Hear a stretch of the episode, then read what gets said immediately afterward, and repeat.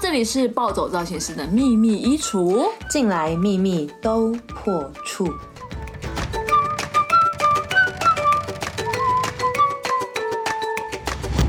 大家好，我是 Sweetie，大家好，我是 Anita。好，今天呢，我们要来跟大家分享的议题呢，其实是也是近期还蛮蛮多人在讨论的啦。也就是说，为什么近年来呢，女性主义特别特别的崛起？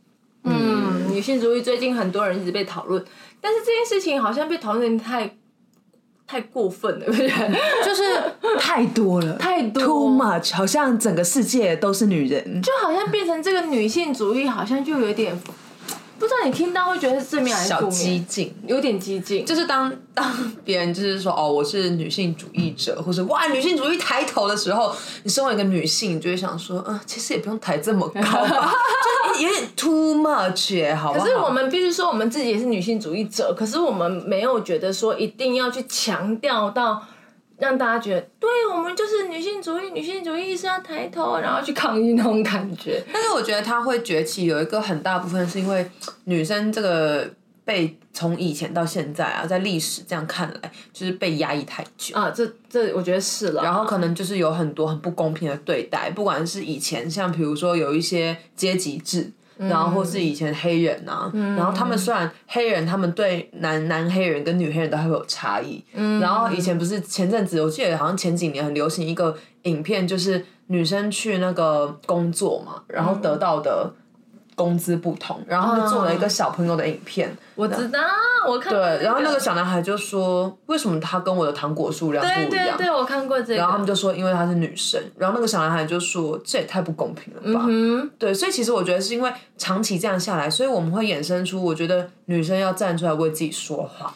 不过也是因为这样，现在社会就是有很多女生开始出来工作啊。对，其实开始出来工作，发现其实女生能力并没有比男生来的弱。所以女生当她自己呃可以工作，可以自给自足，可以开始赚钱的时候。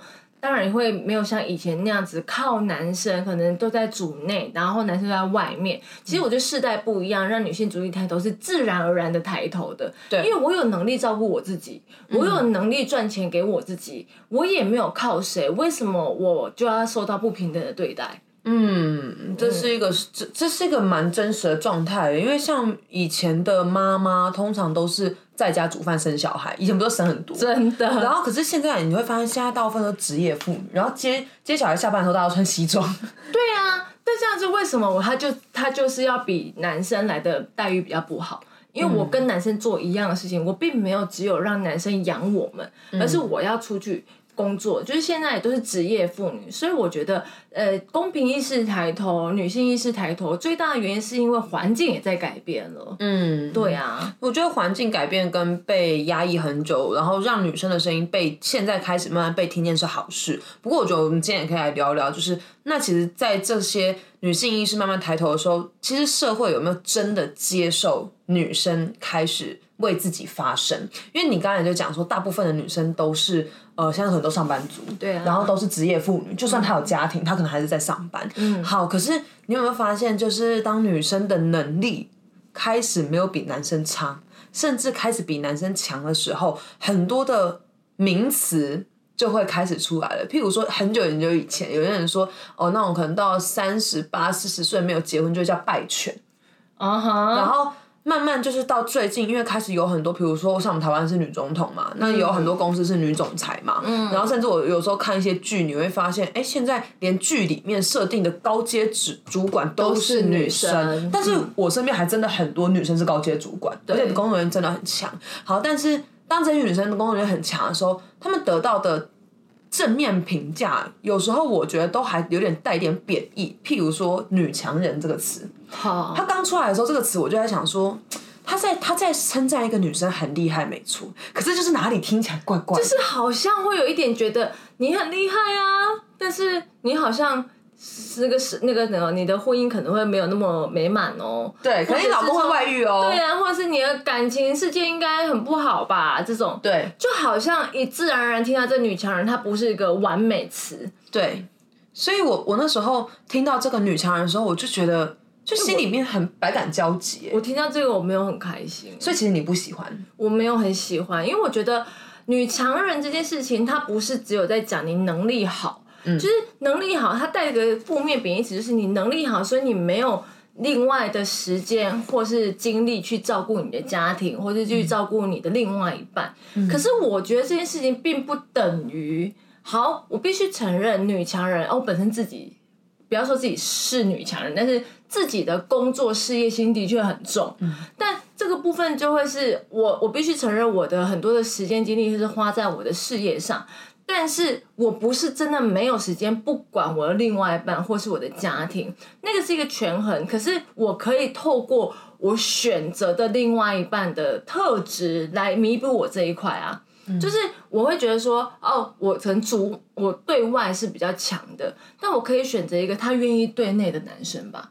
或是他愿意接受我的状态，但他愿意照顾可能家庭居多吧，就是所谓的暖男。我就觉得，如果可以达到双方面平衡，我们两个彼此是 OK 的，那没有什么一定是他做不到的呀。嗯，我蛮认同这件事情的，就是其实很多，那你会不会常常被问到？因为像我发现很多在职场上面工作蛮卓越的女生，然后都会很常被问到说，嗯，那以后你进入婚姻？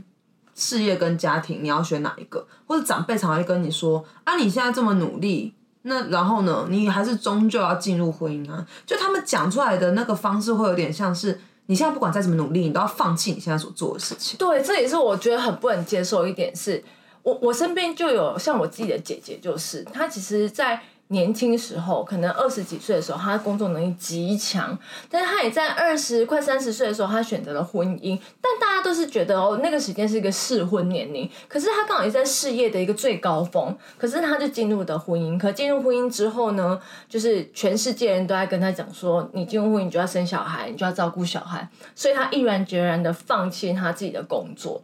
然后现在看到他呢，我看他脸书上面都会写说，为什么我当时要选择这条路？我现在。的世界只剩下三个小孩，可是她是一个工作能力极强的女生，可是她在选择，可是这个选择会不会让女生觉得说她很很，她会非常后悔？其实会，但我就在想说，为什么一定进入婚姻她就不能工作？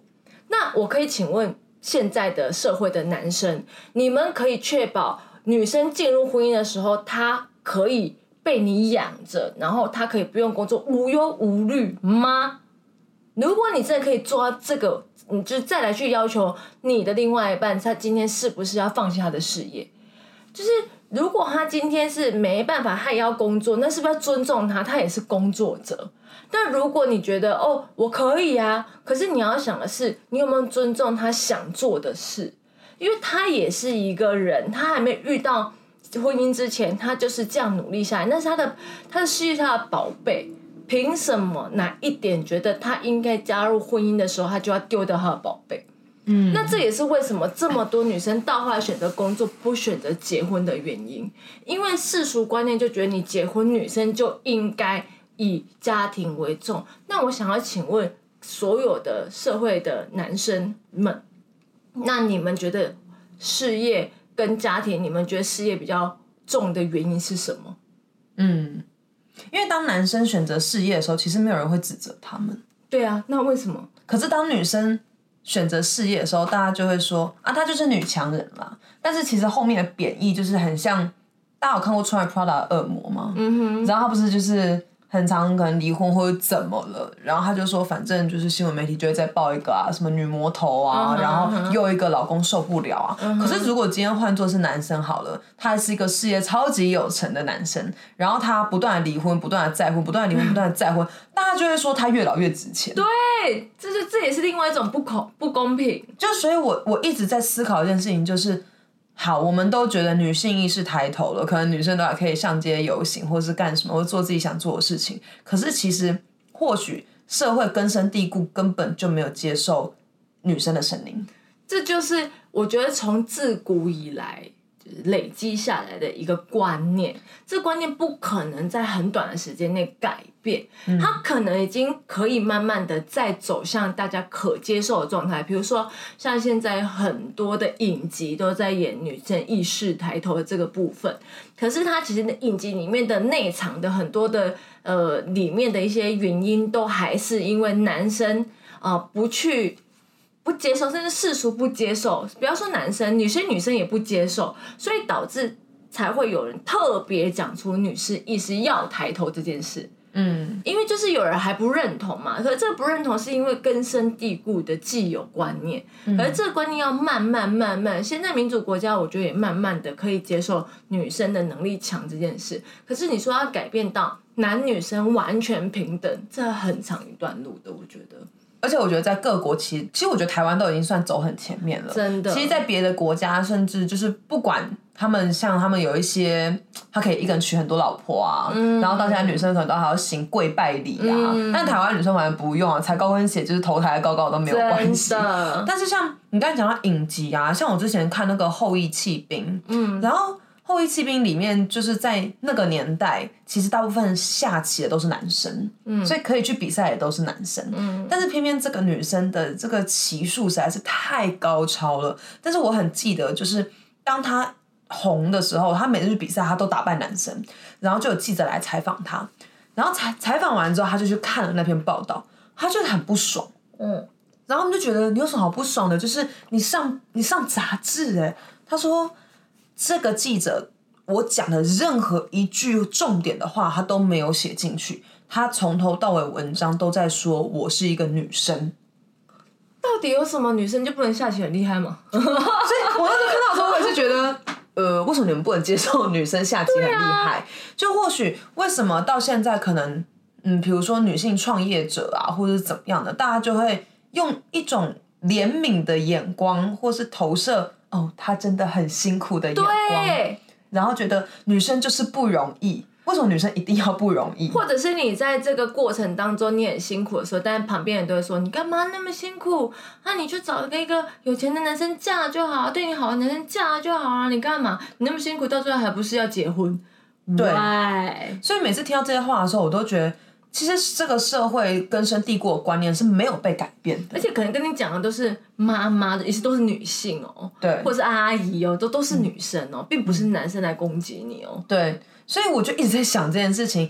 常常听到这些话呢，可能都是女生讲的。哎、你刚刚讲到那个就是影集嘛，我想到最近有一个很红的叫《火神的眼泪》。嗯，火神它的眼泪里面就是不是有一个女生的一个消消防防员，然后这女生消防员她在职场上，她不是想要考分局长，对然后然后就是被她的学长说，你女生跟人家考什么分局长？嘿，为什么她不能？她能力就是好，她就是一样可以跟男生扛扛得动一样的东西，跑一样的火场，她为什么不能去？就是考这个东西，或者是他自己的妈妈就每天到晚都跟他讲说叫他换工作，对，就只是因为人家觉得女生你做消防员是一个不得体的事情，可是为什么？我觉得这就是很多时候，其实也女生也自己限制了自己了。对呀、嗯，有时候其实我们可以做到的事情，是我们没有办法想象的，但是我们却把自己就是套牢在一个圈圈里面。因为你固有不要想男生女生，人就是人而已啊，嗯，只是我们的构造不一样。对可是其实人，我们只是分了男生跟女生，但是我们都是同等的动物。对，而且我觉得今天很多时候，男生男生他在职场上可以有卓越的表现，这个时候大家要给他拍拍手。但女生有卓越表现的时候，我觉得大家都会第一放大性别这件事情，嗯，然后再来就是，如果那一个专业领域不是符合大众对女性的期待，大家就会觉得你何必？对，你干嘛那么认真？你为什么不去做？blah blah blah blah blah blah blah。所以我觉得，其实，在这一点上面，我这样子观察下来，我认为真的还没有到很平等跟很公平。不过我觉得女生自己也要自己一起就是团结啦，就是我们自己在发生这个，像像我刚刚所谓的讲的这些话，很多人会觉得说，对啊，你就是女性主义啊。可是有的时候，并我并没有觉得说这件事情要一直被。一直要讲，或是一直要被讨论的原因，是因为我觉得它应该就是人性的一部分。嗯，只是我们被讨论的原因，是因为很多人还在一个不接受，或是压根子内心就会觉得自己可能就是低一等。很多女生自己可能也没有这么觉得，说自己其实可以跟男生一样，或是我的能力就应该很好，还还是很多女生觉得说。啊，我就是女生呐、我就是，嗯，我就干嘛要那么强啊？那、就我弱弱的是正常的啊，因为我是女生。嗯，所以也有很多女生是这样子包装自己，导致为什么前进会比较慢，就是很强的女生愿意做自己的女生，她走得很快，可是有一群觉得不是啊，我们就女生，我们就漂漂亮亮的，我们就这样子就好，干嘛能力那么强？能力那么强这件事情是是男生，男生要养我们。我告诉你，这社会上有非常多的女生是这么说，也是这么想的，嗯，这倒是真的。对吧？那那这样子的话，其实我们女性上面没有团结，但数就满了。嗯，真的是这样。那我想问你一个问题，你你有觉得现在的世代的女生比以前世代的女生强势吗？我觉得这件事情是成立的。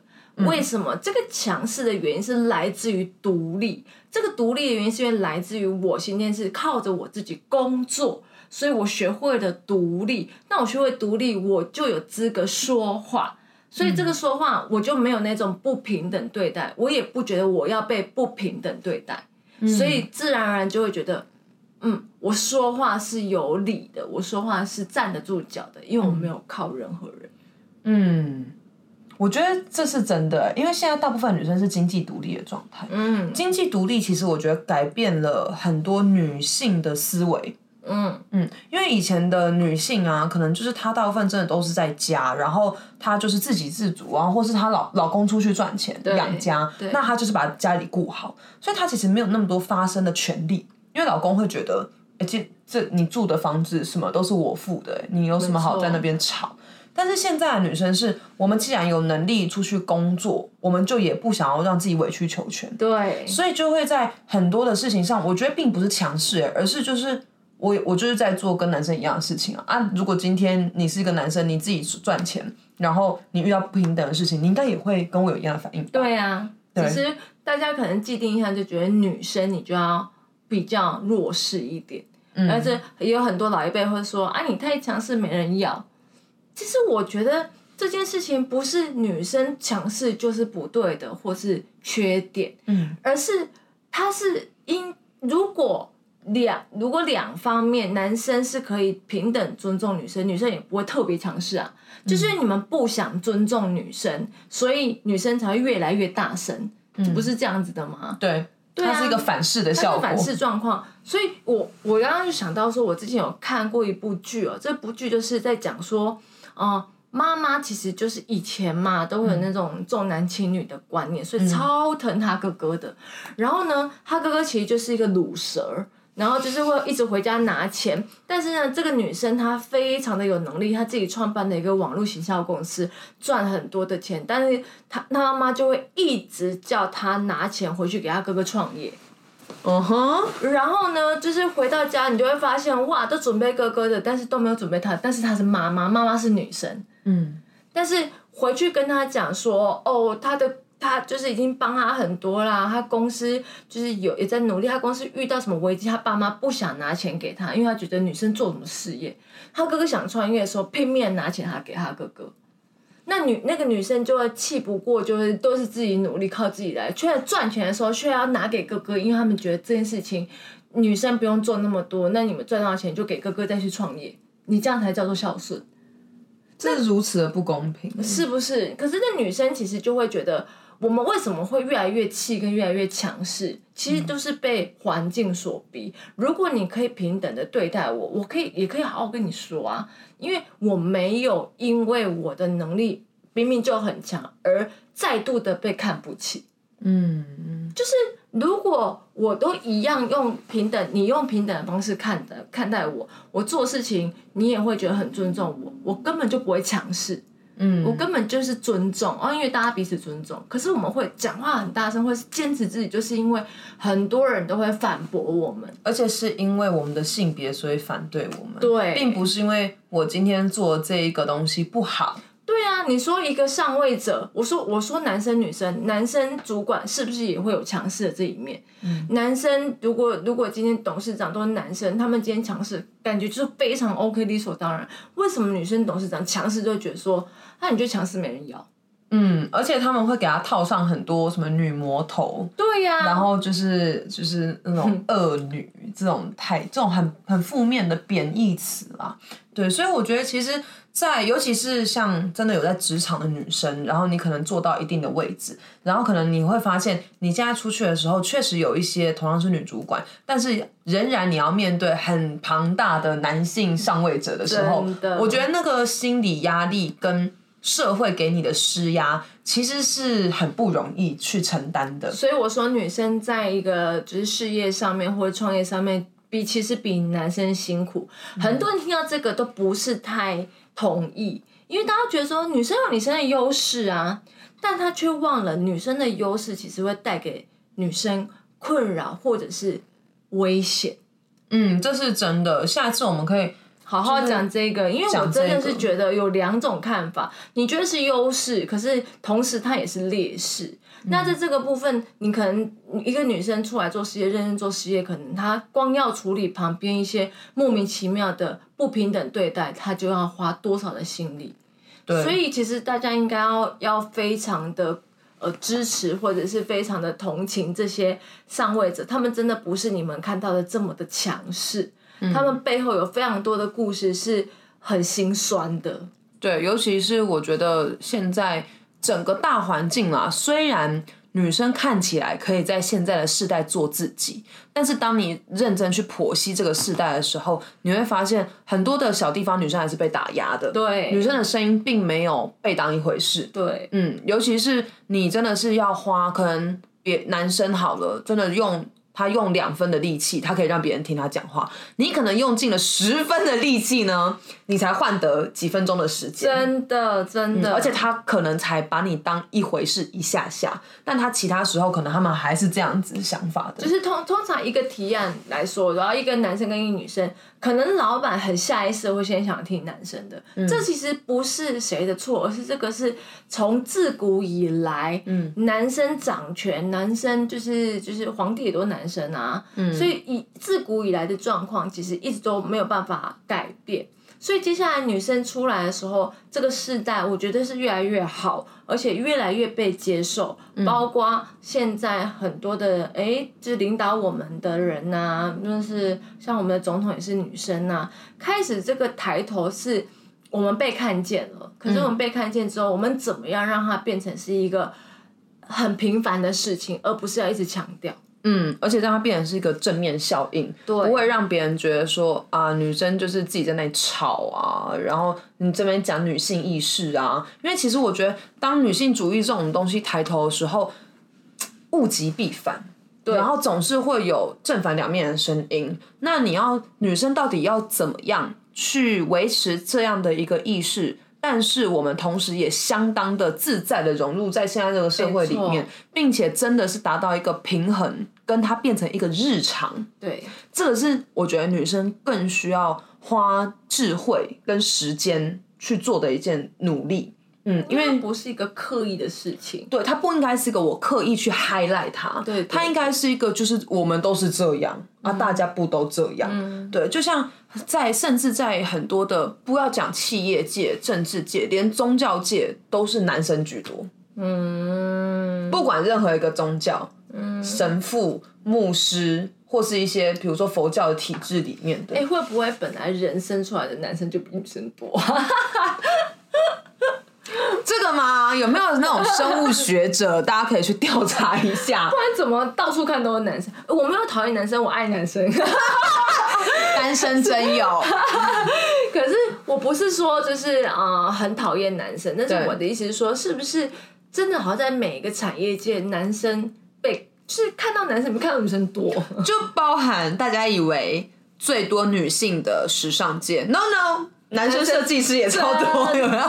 但是我必须说，他们真的很有才，真的对，这是真的很有才。不过我觉得是这样子，男生女生如果可以一起和平共处，然后一起去创造更，比如说更大的一个市场也好，或是一起团队合作，我觉得这个世界应该会更好。对，而且我觉得啦，就是这个主观意识是来自于以前的一些教育。对我，我觉得最大的一个改善方式，应该是说我们的这个社会的观感的东西，可以慢慢的理性化，会很好。比如说，大家不要去定位女生为什么三十岁就应该要结婚，嗯，三十以后。你可能结婚都叫做老，或是现在很多三十五岁或者四十岁根本没有选择结婚，对，并不是因为他不想结婚，而是因为他觉得他现在过得很好，他为什么要就是因为婚姻他放弃所有？嗯，那为什么他会让就是这个社会让他觉得说他有婚姻他就什么都没有？那就是因为教育来的嘛，就会觉得说女生你今天走入婚姻你就应该要全部以婚姻为主，可是如果这个状况被改变的话。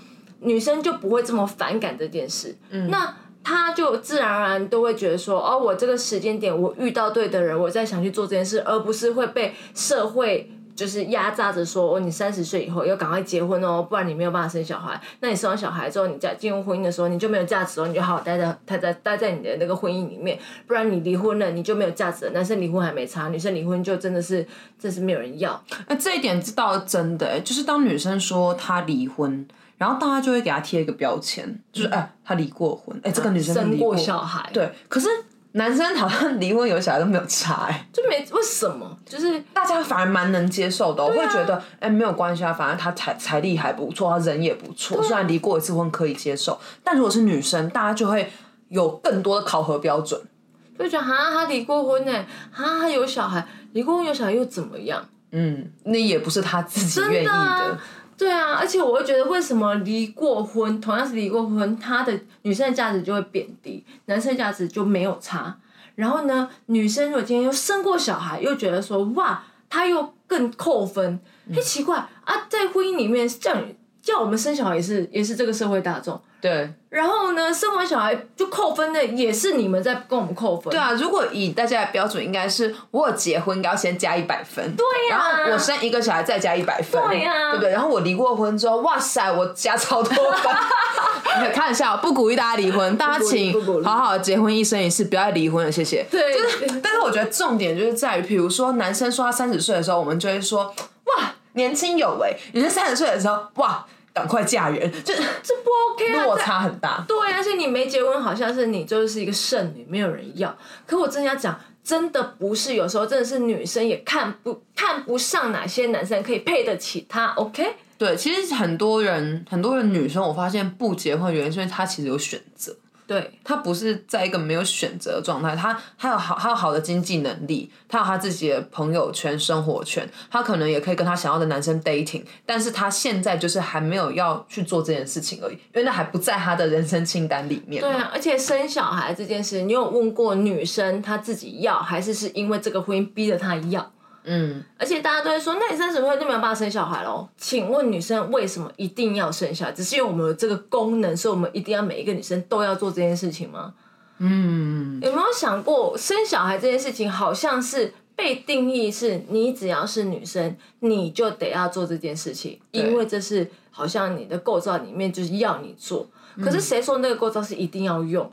嗯，我觉得我们下一次可以好好来聊生小孩这个议题，因为像我们两个身边就是有很多人生小孩，那年龄层不一样，对，那大家对生小孩的这个想法，身为女性其实也有很多不同。嗯，像我有朋友跟我同样年纪，二二十出头岁她就生小孩了，嗯，但她很 enjoy 这件事情。嗯，那可是也有人很早生小孩，可她不 enjoy 这件事情，对他可能是不小心有的还。对啊，对，所以我觉得关于生小孩这件事情，其实很值得拿出来一起讨论。那 anyway，我们今天跟大家分享这个女性主义啊，其实是。想要跟大家聊聊，就是大家的看法也好，大家也可以跟我们分享。但是我们提供了我们的看法，其实我们并不是特别偏激的那一端，而且我们没有所谓的对错，我们就是聊自己的观感，然后看，哎，如果听众们你们自己有觉得说，哦，你们想法跟我们一样，你也可以跟我们互动一下啊，或是你哎觉得不认同我们的看法跟想法，你也可以跟我们讨论，我们都是一个比较开放的。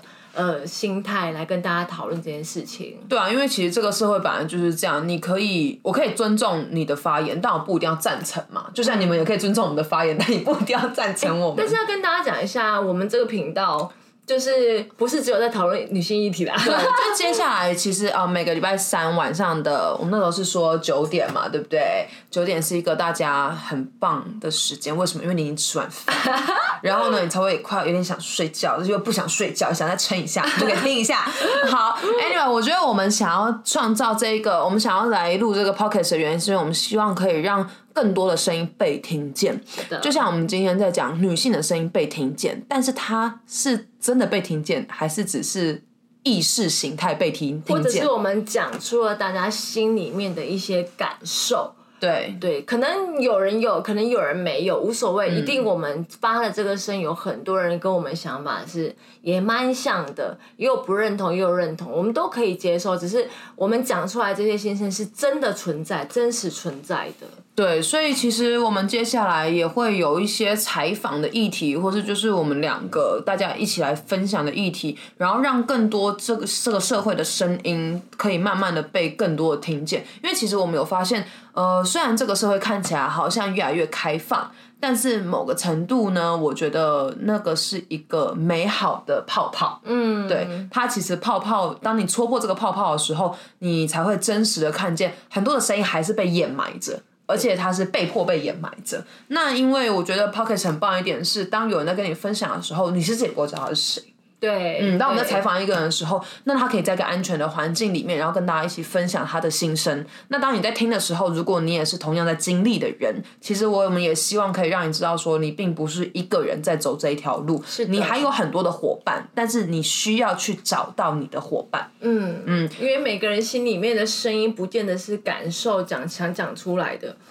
那我们会透过一些故事，或是访谈一些人的故事，让你知道说，哦，原来跟你一样经历的人其实是有的，他也存在着。那你如果一个人孤零零的去感受这个东西，那你听到这个东西，希望可以给你一些。